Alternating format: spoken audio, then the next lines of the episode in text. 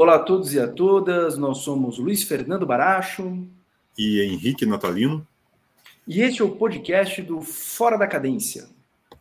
O Fora da Cadência é um projeto de dois amigos professores que gostam da interdisciplinaridade entre política internacional, gestão pública, arte e cultura em conversas e em textos.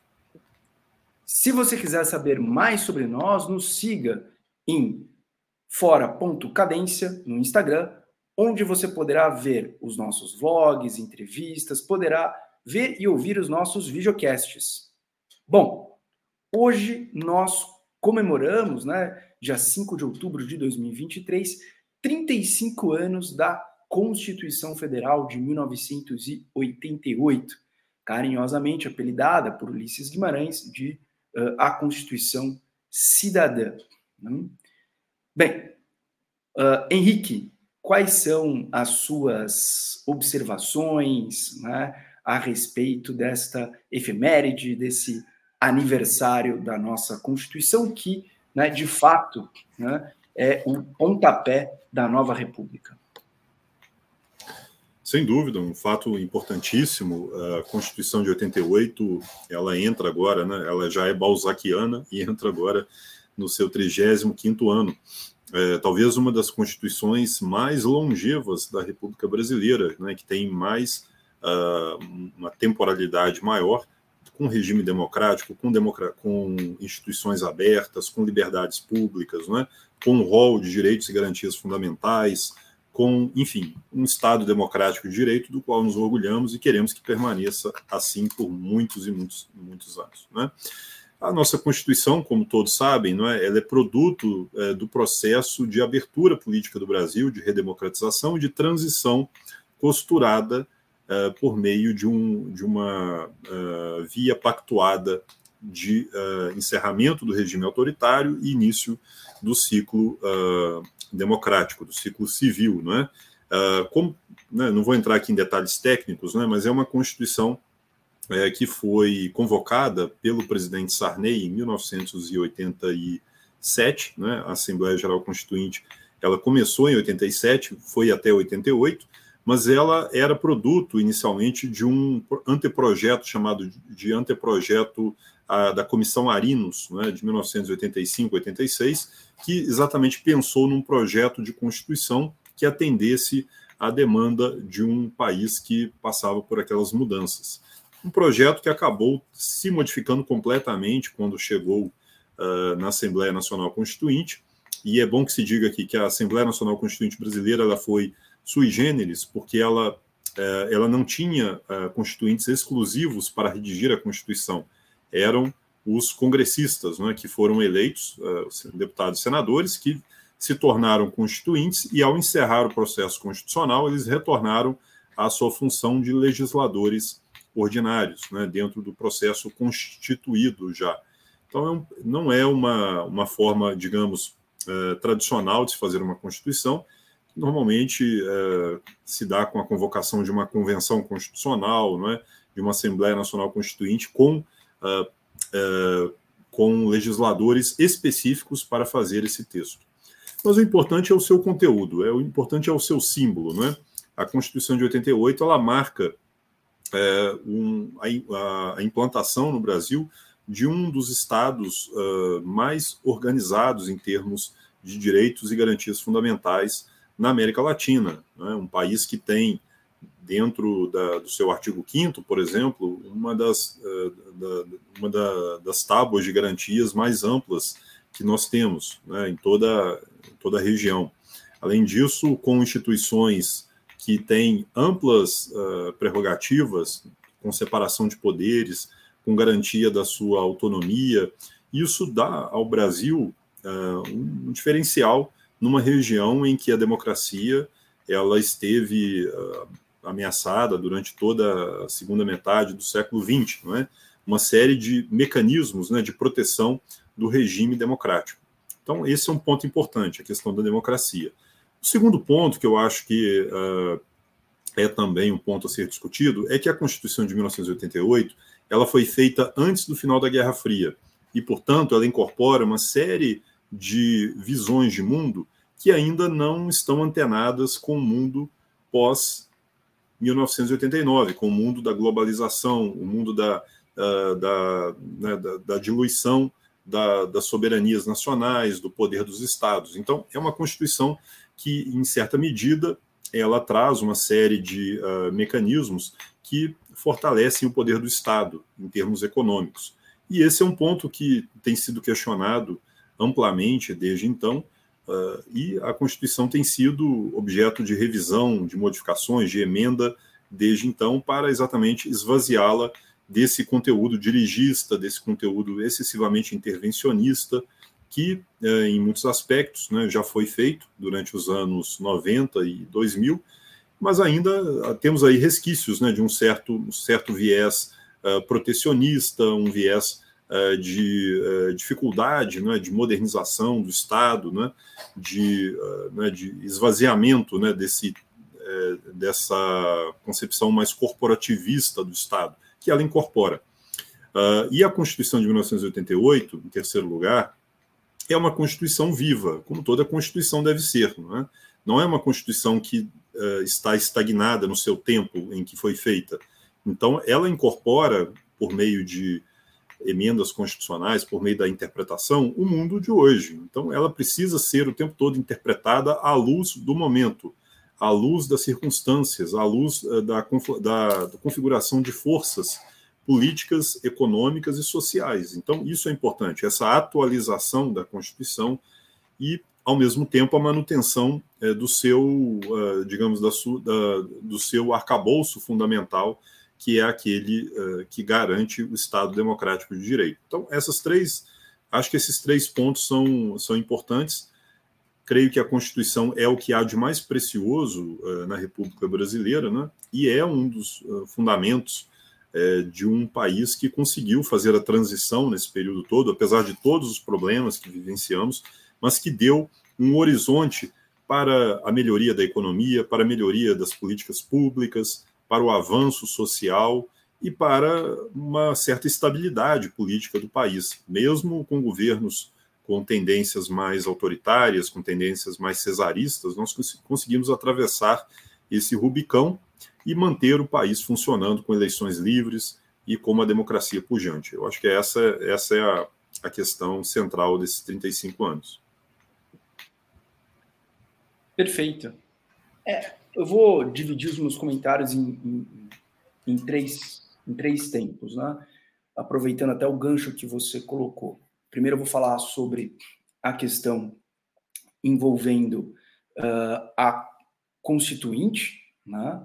depois eu vou falar da questão envolvendo do teor né, da, da, da Constituição e, ao final, o legado né, dessa, dessa Constituição. Em relação à Constituinte, né, você fez aqui uma referência importantíssima, né, à Comissão de Estudos uh, de Propostas para a Constituição. Né? Uh, essa Comissão uh, de Estudos Constitucionais, né, ela foi fundamental, por quê? Porque quando a gente pensa no processo constituinte, né, a Comissão Provisória de Estudos Constitucionais, quando a gente pensa aqui na Constituinte, uma Constituinte, ela pode, né, ser ali estabelecida de forma democrática, né, a Constituição promulgada, uh, a partir de uma assembleia, com uh, pessoas que são eleitas para aquela finalidade, ou, como foi o nosso caso, né, de congressistas que acabaram sendo alocados para esta competência uh, de poder originário da Constituição, ou você pode ter uma Constituição que parte de um petit comité, né, que parte ali de um pequeno grupo e que muitas vezes está mais próxima de um desenho de uma constituição outorgada. Né? Então, quase sempre quando vemos ali constituições outorgadas, em termos intelectuais, elas são resultado ali uh, de um intelectual ou de um grupo de intelectuais. E nós tivemos, eu acho que uma espécie de uma matriz híbrida. Né? E eu sei que aqui eu entro num, num terreno espinhoso da historiografia da Nova República, porque haverá aqueles que vão dizer que o anteprojeto de Constituição da, depois né, conhecida como Comissão Arinos, uh, em nada influenciou a, a, a, nossa Constituição, e haverá aqueles que vão falar: olha, sim, influenciou, enfim, ninguém era bobo, você tinha ali a referência, você só não teve formalmente né, o texto utilizado como ponto de partida, né? mas as pessoas tinham acesso ao que foi produzido. Né? E, e aqui eu me coloco nessa segunda linha, né? Inclusive embasado uh, nas declarações de José Afonso da Silva, professor de Direito Constitucional, imagino que até tenha sido professor do, do, do Henrique de Direito Constitucional lá no Lar de São Francisco, que participou né, uh, dessa comissão. Uma comissão, aliás, que era uma comissão realmente de notáveis. Né? Uh, nós tínhamos ali Paulo Brossar, Hélio Jaguaribe, uh, Gilberto Freire, o Padre Paulo Freire Bastos, né? Rosa Russomano, que era professora da URGS, lá do Rio Grande do Sul, salvo engano, a única mulher uh, da comissão. Bolívar Lamonier. Bolívar Lamonier, enfim, é, era, era, uma, era realmente uma comissão ali de, de notáveis. Né? Uh, pessoas tanto da área do direito, Antônio Emílio de Moraes, como da área da economia, como intelectuais em geral, da academia, né, que não se limitavam necessariamente ao direito. Miguel Reale, inclusive o filho dele, né, Miguel Reale Júnior, enfim, aqui pode vir à mente, né, muitas pessoas, Sepúlveda Pertence, que depois foi ministro do Supremo Tribunal Federal, enfim, né, realmente um, uma coletânea de grandes intelectuais brasileiros. Né? Só que a força motriz né, se deu a partir da nossa Constituinte, né, até num compromisso, num cumprimento de compromisso muito bonito por parte do Sarney, que tem que se reconhecer, em relação ao desejo de Tancredo. Né? Então, de se convocar aqui uma constituinte, de nós termos né, este processo, porque se por um lado nós tivemos uma transição que foi negociada, e já que as diretas já não lograram êxito, ou seja, a alteração da Constituição de 69, né, para a eleição direta, aquele era o grande momento da democracia brasileira, né, baseada em uma vontade popular, se manifestar. Hum? E isso era fundamental para dar legitimidade à nova república. Né? Fazendo aqui uma comparação rapidamente com o processo constituinte do Chile, né? é algo que o Chile não teve. Por mais que a Constituição de 1980 tenha sido muitas vezes reformada, principalmente durante o governo uh, de Bachelet, né? mas você tem aqui uma lacuna de legitimidade do ponto, a pedra angular do seu ordenamento jurídico, e, portanto, do seu desenho de Estado e de sociedade, não ser o resultado de uma expressão democrática. Né? Então, acho que é, é, era, foi muito.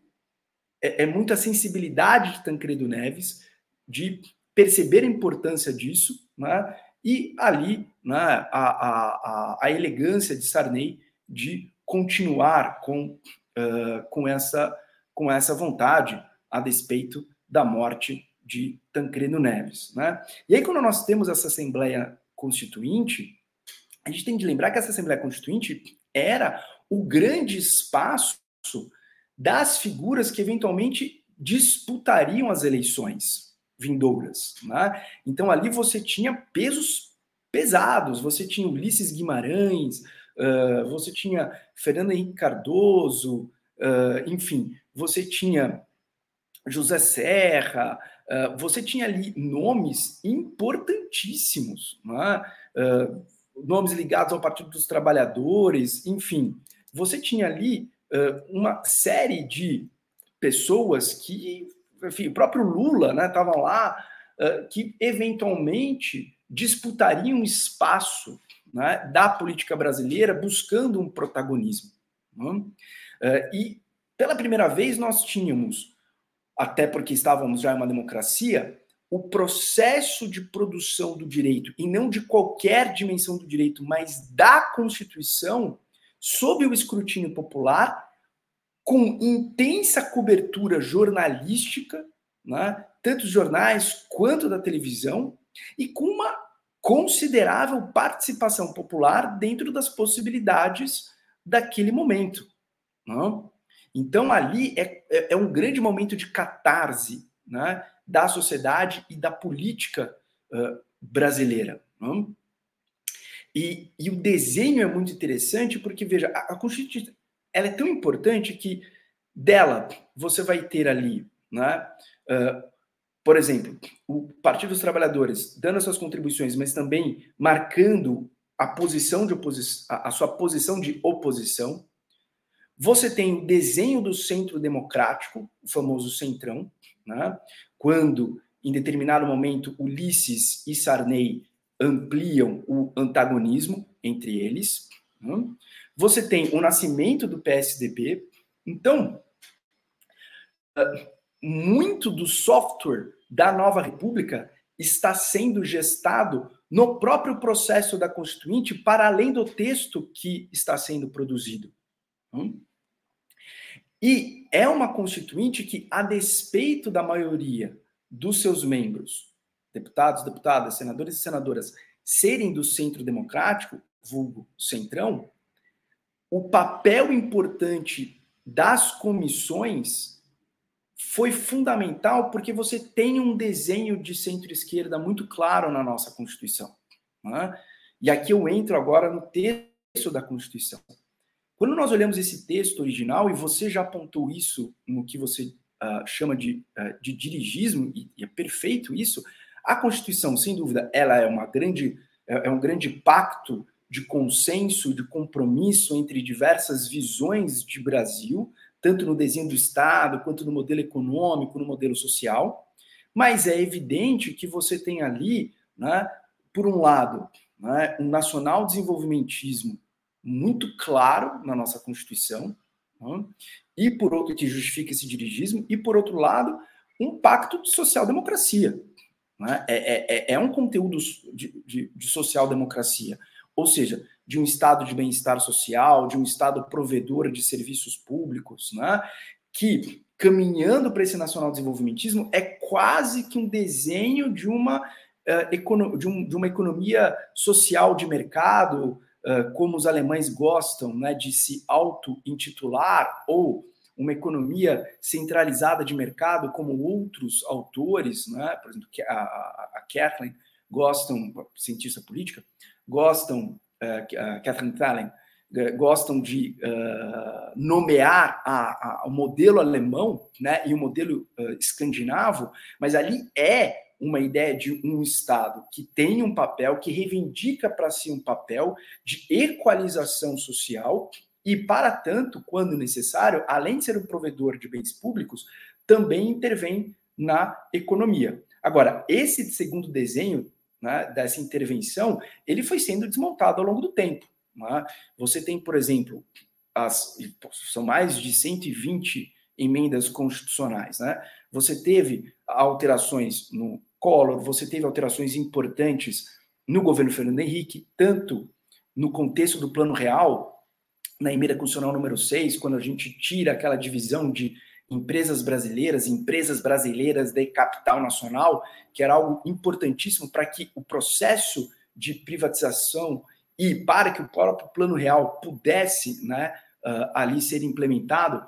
Mais tarde, a reforma administrativa em 98, com a emenda constitucional número 19, enfim. E essas alterações também continuaram em outros governos, e claro, né, uh, nos Temer para frente, enfim, isso se acentuou mais. Né? Só que o ponto que eu quero chamar a atenção é este braço social-democrata, no que diz respeito aos, às políticas sociais, isto, ainda bem, não foi desarticulado. O desenho da Constituição quase que impede que isso seja desarticulado, né? e isso nos trouxe um legado fundamental. E aqui eu chego ao terceiro ponto.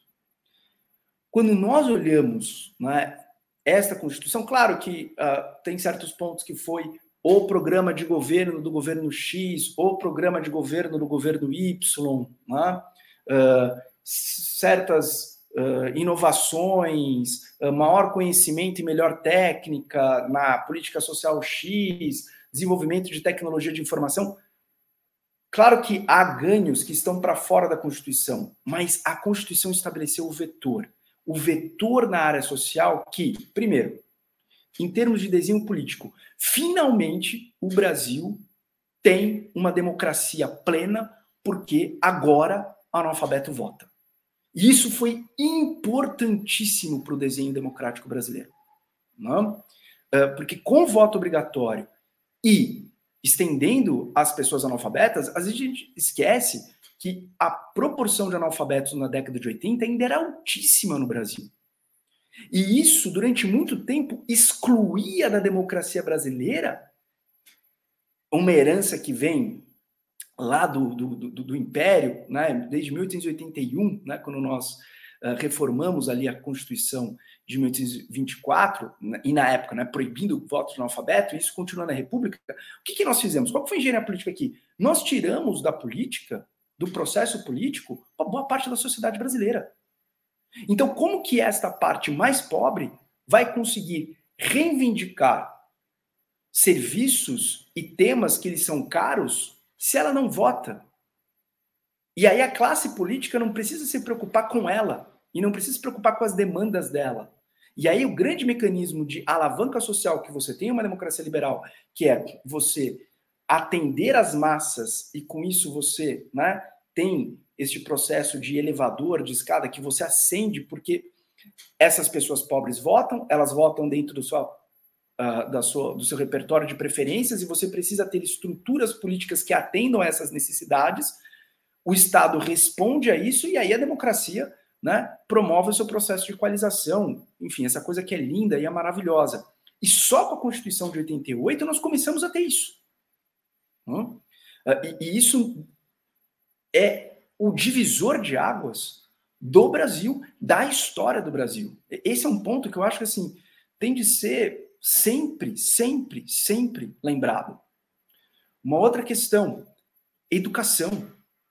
Quando nós colocamos todas essas dimensões da educação e depois ampliando ao longo do tempo, porque depois entrou a creche, etc., mas a questão da educação como dever do Estado, né, e ofertar a todas as pessoas, isto foi maravilhoso. O número de analfabetos no Brasil reduz ali para 5%. Não? Ainda que educação seja ainda o nosso grande calcanhar de Aquiles quando falamos de política social, sem dúvida. Né? Eu sempre gosto de lembrar, o Brasil universaliza ensino médio em 99. 99 foi ontem. Não? Em 99 eu estava me formando no ensino médio e acho que você também, Henrique, estava se formando no ensino médio. Se era 99, 2000, depois você corrige, né? Mas estava né, ali. Então, assim, é, nós estávamos nos formando no ensino médio, colegial para a nossa época, e o Brasil universaliza naquele momento, enfim, né, já com computador, internet, terceira revolução industrial, e o Brasil né, uh, nesse, uh, nesse ponto. Mas nós temos aqui a questão da educação. O SUS, o Sistema Único de Saúde, o Brasil é o único país que tem um sistema universal, gratuito, aberto a todos e a todas, uh, num país de mais de 200 milhões de pessoas com renda per capita média. É um custo muito grande para o Estado brasileiro, sem dúvida, em relação à nossa renda per capita, mas isto foi maravilhoso. E isso deu dignidade para uma parcela gigantesca da sociedade brasileira, em especial bebês e crianças. Hum? Então, nós temos um avanço, tem um, um, mapa que eu gosto bastante, eu termino com essa observação, que é o um mapa do IDH municipal. Um dia, vocês que estão nos ouvindo, barra nos assistindo, façam isso. Peguem o um mapa do IDH municipal do, Brasil e comparem com 90, 91, depois acho que é 98, uh, 2003, 2005, depois tem 2010, né? Vocês vão ver uma melhora visual absurda no Brasil. Acho que esse é o grande exemplo, assim, bem é, é, categórico, bem fácil, né? É, que demonstra o legado positivo que a Constituição uh, que a Constituição de 1988 nos deu. Né? Ah, teve o programa, teve o Bolsa Família aqui, teve o Plano Real ali, enfim teve a política de Estado X, a política de Estado Y, sem dúvida, mas tudo isso foi possível, todos esses programas foram possíveis por conta do grande software que a Constituição Federal de 1988 estabeleceu. Hum? Então, este legado maravilhoso, ainda tem muito a percorrer, sem dúvida, mas esse legado maravilhoso né, é de ser celebrado. Henrique.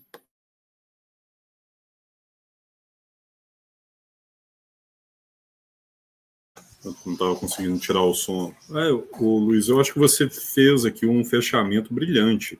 Creio que todos, todos os avanços que o Brasil teve nos últimos 35 anos, grande parte disso se deve a, a esse arcabouço institucional que foi criado. Uma coisa que eu esqueci de falar aqui, o federalismo. Federalismo cooperativo que o Brasil tem também, não é?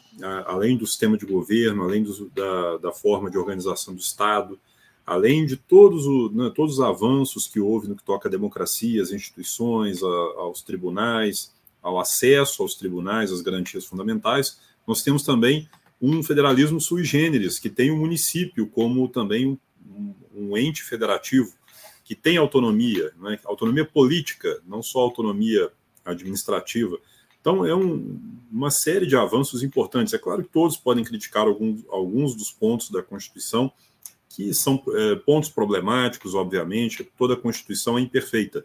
Se fosse perfeita, seria obra divina, não é? Como é obra humana, está sujeita né, a todo tipo de falhas e imperfeições. É para isso que serve a revisão, é para isso que serve uh, o mecanismo de emenda, né?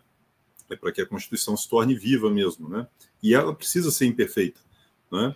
Porque nesse sentido ela traz sempre a necessidade de melhoria. Uh, e ela, como é o espelho da sociedade, se a sociedade muda, a Constituição precisa mudar também. Então, é isso que é um ponto importante. Uh, e uh, eu fecharia no mesmo argumento seu. Se nós compararmos regime militar, 20 anos, e Constituição, período pós-constitucional, 35 anos, onde houve os maiores avanços? Apesar do crescimento econômico é, não ter taxas tão altas quanto no regime militar, mas o que importa é a estabilidade. É o período em que a Constituição ela garante ao país uma estabilidade política, econômica, institucional, uh, melhoria do quadro social, sem retrocesso. Né?